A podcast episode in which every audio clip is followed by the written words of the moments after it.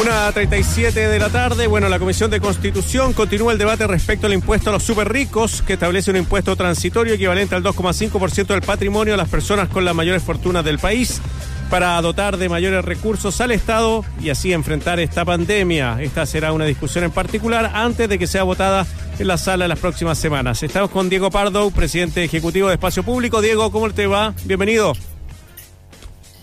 Hola, ¿cómo están? Bien, bien, bien, tú. Bien, ahí estamos, como contentos de que sea un día viernes. Oye, y está intenso el debate, ¿ah? muy variado. Además, y ustedes como espacio público, con la diversidad de investigadores e investigadores que tienen tenido la posibilidad también de plantear ideas interesantes para cada uno de ellos. Hoy día no nos concita la pandemia, como decía Marcelo, nos encuentra el impuesto a los súper ricos. Eh, tú escribiste una columna junto a Ricardo Guerrero, el economista de Ricardo Guerrero, que se publicó ayer en el Mercurio que tenía interesantes eh, contrastes respecto de qué es lo que pudiera tener de positivo y qué pudiera tener de negativo, ¿no es cierto?, este proyecto. ¿Cuál sería tu eh, visión general para luego partamos a precisar después? A ver, yo creo que lo primero que hay que hacer aquí es tratar de poner eh, propuestas y críticas en un mismo plano, ¿sí? Porque yo siento que esta discusión se da un poco como una especie de diálogo de sordos, porque la, hay dos versiones de este impuesto que son radicalmente distintas en su funcionamiento. Una es el impuesto al patrimonio de los super ricos recurrente, esto es un impuesto que tú aplicarías todos los años, y otro es un impuesto que se aplica por una sola vez. La reforma constitucional que se está presentando es un proyecto em, que tiene que ver con un impuesto por una sola vez. Gran parte de las críticas que se le hacen y gran parte del, digamos, de, la manera en que se responden esas críticas tienen que ver con el impuesto recurrente, que en verdad es un animal bastante distinto. Entonces, em, la primera invitación es a conversar sobre lo que está en la mesa, que es un impuesto eh, por única vez. Si uno mira la historia, estos impuestos se han implementado. Antes fueron em, relativamente populares en Europa y, bueno, y en, y en, los países que estuvieron involucrados en las dos primeras guerras mundiales. ¿sí? Y hubo historias de éxitos y de fracasos. Si uno mira, hay más historias de fracasos que de éxitos, pero si uno mira cuáles son las experiencias exitosas, que se, que se, las dos que se refieren normalmente son la alemana y la de Japón en la, en la posguerra de la Segunda Guerra Mundial. Eh, esas, esas experiencias tienen tres características. Una de ellas es que gran parte de la riqueza eh, que se estaba intentando grabar era riqueza física o que tenía una materialidad, donde el activo subyacente era relativamente fácil de identificar. Cuando tú tienes riqueza financiera, como la que existe hoy en Chile, es más difícil determinar cuál es la base imponible. Parte de esos activos van a estar fuera de las fronteras de Chile y por lo tanto para determinarlos tienes que confiar en lo que te digan otras jurisdicciones o tienes que tomar ciertas decisiones respecto de cómo determinas la base imponible que al final son complejas y normalmente terminan en, litigio. Entonces, eso es algo que no, no, eso, con eso no quiero decir que esté fuera de, la discusión ni que sea imposible, pero sí es importante tener en cuenta que eh, eso es más difícil, eso hace que el proceso sea más lento y por lo tanto eh, las expectativas de recaudación tienen que adecuarse a eso. Uno no saca nada con asumir que va a recaudar tanto cuando no tienes en cuenta la complejidad del proceso administrativo para recaudar. Eso es una primera cosa. La segunda característica que tienen estas experiencias como la del Japón eh, de la posguerra y la de la Alemania de la posguerra es que eran países que estaban en una posición financiera muy complicada. ¿sí? muy endeudados. países, en el caso de, muy endeudados. En el caso de Japón, eh, debía la deuda pública era un 130% del PIB. ¿sí? O sea, no tenían una capacidad de endeudamiento. Porque es importante que no tengan una capacidad de endeudamiento. Porque si tú haces un impuesto de emergencia, siempre em, va a ser menos conveniente que arreglar el problema con una solución permanente. Si tú quieres enfrentar el problema de, la desigualdad, el problema de la desigualdad no es un problema contingente, es un problema que te vas a demorar seguramente varios años, varias décadas en solucionar, y por lo tanto lo que tú necesitas es más bien una estructura tributaria permanente para hacerte cargo de ese problema. Si tú, el problema que pasaba en estos países es que no tenían la capacidad financiera para empezar. Entonces estaban en una situación de posguerra muy endeudados por el conflicto bélico en el que habían entrado. Y entonces, ¿cómo no tenían manera de emitir deuda pública? Y lo, que, lo que hicieron fue, de alguna manera, impulsar su, su, su, programa inicial em, de cambios a través de esto que en la literatura comparada se llama capital levy, em, que es este impuesto al patrimonio por una sola vez. Si tú tienes la capacidad financiera para emitir deuda pública y después eh, establecer un régimen tributario permanente, eso en principio es mejor idea porque em, estás atacando el problema, un problema permanente con una herramienta permanente, en vez de atacar un problema permanente con una em, herramienta transitoria. La desigualdad en Chile es un problema muy grave. Yo, en eso estoy completamente de acuerdo. Un problema grave que afecta nuestras capacidades de desarrollo y afecta nuestra em, cohesión social em, de una manera muy urgente. No, quiero con esto decir que no sea urgente, pero, también hay que ser conscientes Sí, pero además el proyecto Diego lo que intenta plantear es una solución contingente para un problema contingente, que es la deuda o la plata que se requiere ingresar al Estado para esta crisis pandémica en particular. Correcto, para hacer una renta básica universal por un tiempo. Ya. Tú, pero eh, tú eventualmente podrías financiar esa, esa renta básica universal con deuda. Eh, la posición financiera de Chile es muy distinta que la de el Japón de la posguerra o la de Alemania de la posguerra. En términos de deuda pública, la deuda pública en Chile se sitúa entre un 30 y un 40% del PIB. Pero la pregunta es, si no se, el país no se endeudó para aportar a la solución económica de la mayoría de los chilenos y los chilenos tuvieran que recurrir a sus fondos del 10%, ¿por qué el país en este esta ocasión debiera, por ejemplo, optar entre endeudarse o cobrar por una única vez un impuesto a los super ricos, elegir la primera? Ya. Es que ahí entramos, yo creo, a la, que es no, esto, estas experiencias, lo otro que tenían de característico es que tenían unidad de propósito. ¿Sí? Eran, eran, en parte eran países que estaban en una especie de pseudo ocupación, eh, pero gobierno, legislatura y la especie de eh, el, consejo de aliados que, digamos que, que, influía los destinos del Japón y la Alemania la posguerra, todos querían lo mismo, entonces había una unidad de propósito. Esta, eh, si, si con esto tú me quieres decir que lo que quieres es conseguir que el gobierno gaste más en una renta universal, eso topa con un problema la recaudación de este impuesto. A diferencia, y, hay, gente que dice que esto se parecería al, al, 10%, y no se parece al 10%, porque la reforma del 10% es una reforma que era, por así decirlo, autoejecutable, ¿sí? o que los propios ciudadanos iban a ejecutar, porque los propios ciudadanos son los que eran los que le iban a ir a cobrar a la AFP el dinero y los que iban a gatillar eh, que ese procedimiento fuera efectivo. Un impuesto, cobrar un impuesto, es algo que depende del gobierno y no es fácil conseguir que, o sea, conseguir que este eh, impuesto sea em, perseguido efectivamente por un gobierno que no está de acuerdo en hacerlo es algo muy difícil. Tú tienes que tener en cuenta que nuestro actual eh, gobierno ni siquiera pone mucho eh, esfuerzo en perseguir las contribuciones de bienes raíces ni los impuestos a las herencias que ya están, que ya forman parte de lo que debería estar siendo em, cobrado. Y de hecho, y déjame darte solamente un número, el volumen de recaudación en Chile ha ido disminuyendo antes de la epidemia. ¿sí? Antes de lo, que se recaudó el año pasado en términos de ingresos fiscales fue creo que un, es un 2% menos de lo que se recaudó el año anterior. ¿sí? Entonces, ya nuestro eh, servicio de impuestos internos está, eh, tiene problemas para fiscalizar los impuestos existentes. Entonces, a mí me cuesta pensar cómo vas a conseguir que, eh, que, que se cobre este impuesto en el tiempo que necesitas hacerlo para hacer frente a la emergencia. El otro día conversamos con el diputado Giorgio Jackson, uno de los impulsores de este proyecto de ley, y yo le planteaba la duda que tengo, que yo creo que es un, es un gasto de energía tal vez innecesario en perseguir este impuesto, como decías tú, muy difícil de cobrar, muy difícil de saber cuánta es la plata que tiene este 2,5% de personas eh, sino que ponerle más énfasis en el tema de ilusión y evasión, porque en medios de prensa lo que uno ha leído es que si lograríamos, entre comillas, controlar toda la evasión y ilusión, llegaríamos a los 20 mil millones de dólares anuales de recaudación. Entonces, eh, yo insisto, ¿por qué poner esfuerzo en este tipo de impuestos y no en buscar eh, el otro, el disminuir la ilusión? Yo, comulgo en la misma, digamos, en el mismo credo que tú estás poniendo. Eh, y no solo eso, hay otras cosas que hacer, hay otras preocupaciones a las cuales uno le puede poner eh, energía política. Te voy a poner un ejemplo, que es algo que nosotros estamos trabajando también en el espacio público y espero que en los próximos días tengamos noticias.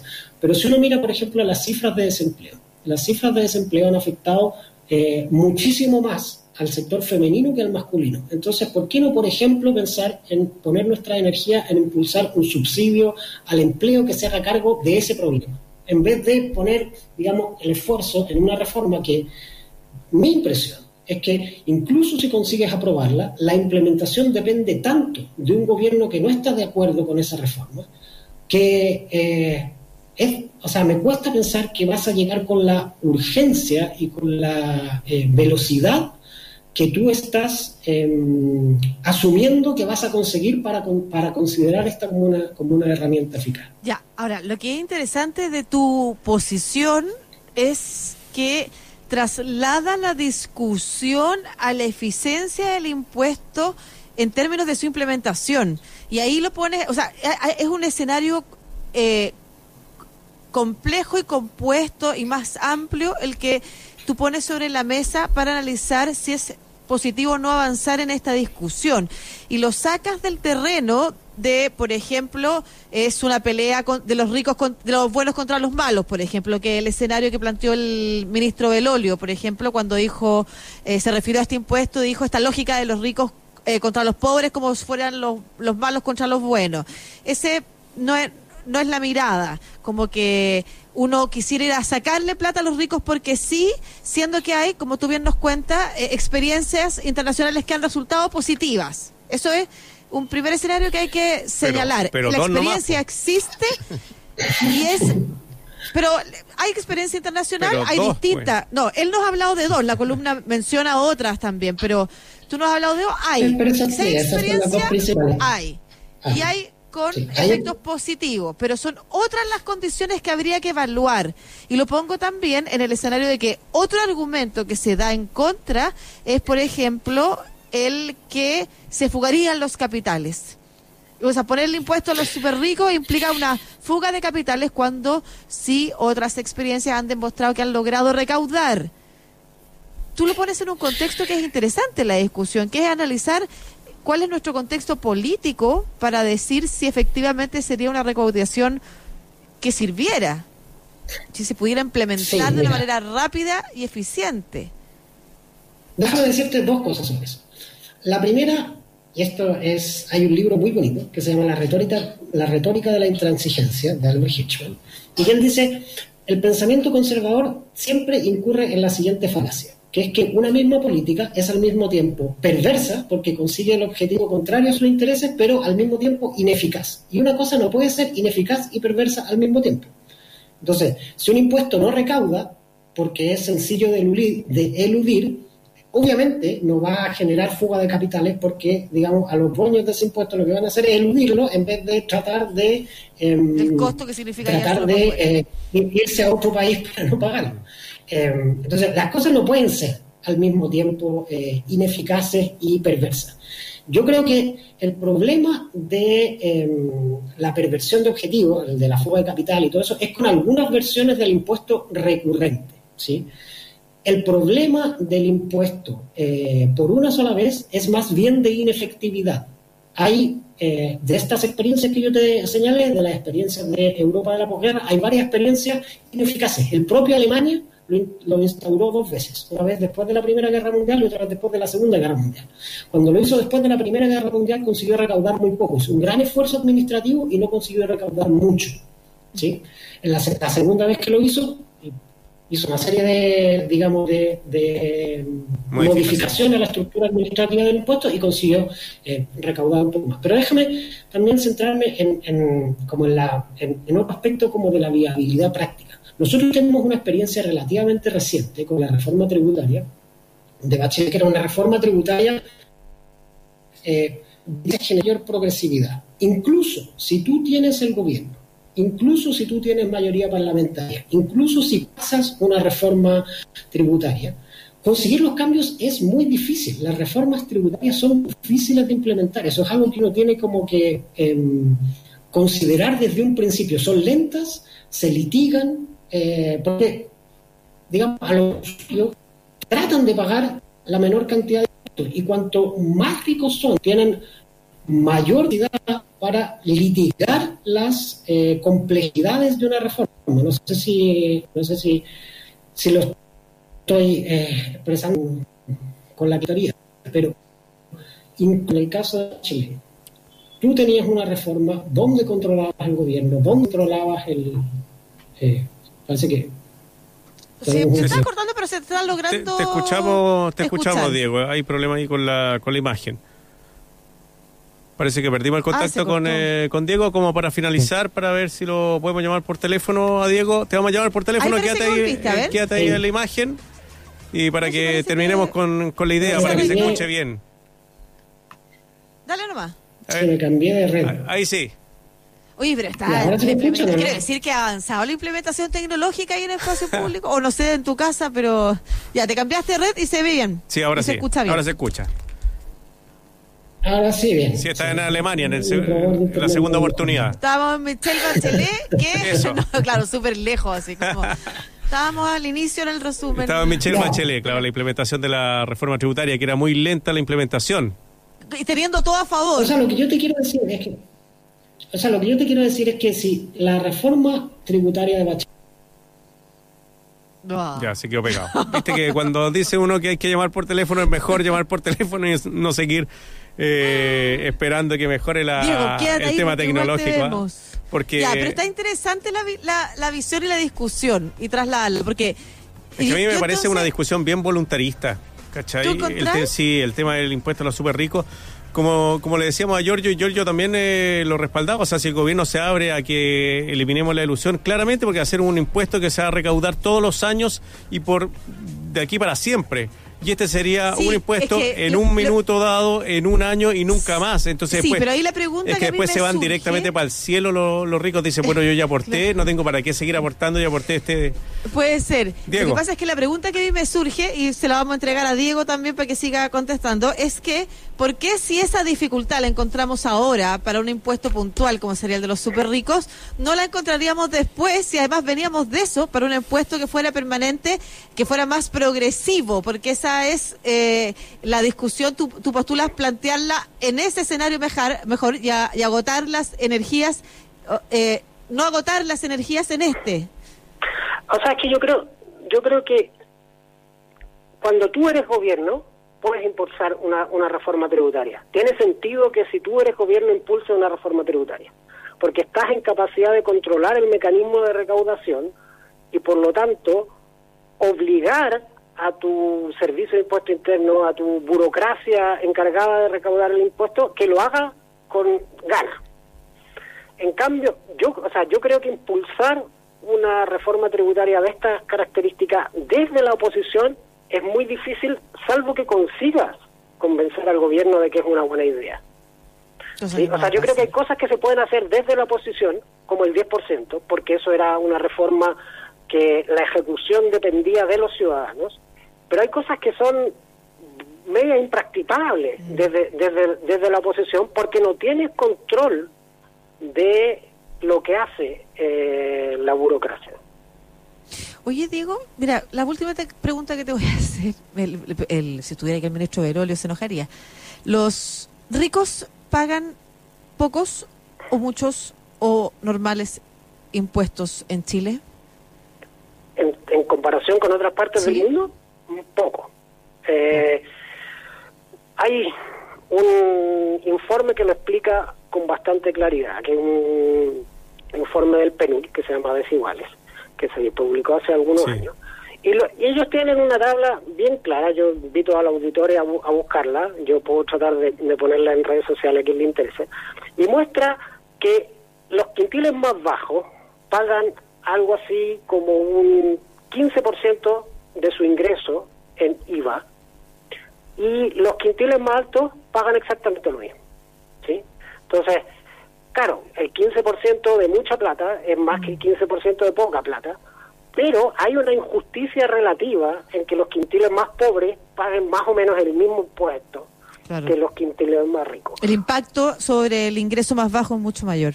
Claro, efectivamente. Sí. Entonces, Ya, y, y en esa tabla comparada con otros países, Chile tiene ricos que pagan pocos impuestos. Y después hay otra, después hay, hay otra, hay otra mm, ilustración que también lo que, lo que también lo muestra súper bien, que es un gráfico de la OCDE, que lo que muestra es cuánto cambia el Gini de un país, el índice Gini de un país, después de transferencia y impuestos. Voy a, voy a enviarle los dos, los dos eh, para que ustedes si quieren lo difundan.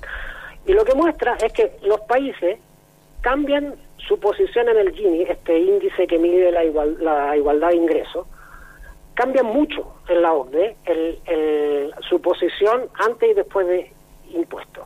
Antes de impuestos son más desiguales, después de impuestos son más iguales. Chile cambia muy poco. El- la posición de Gini antes y después de impuestos es prácticamente la misma. Y de hecho, la comparación que, que siempre se suele hacer, ahora esto es de hace algunos años, entonces había que actualizarla, es que Finlandia y Chile tienen un Gini muy parecido antes de impuestos.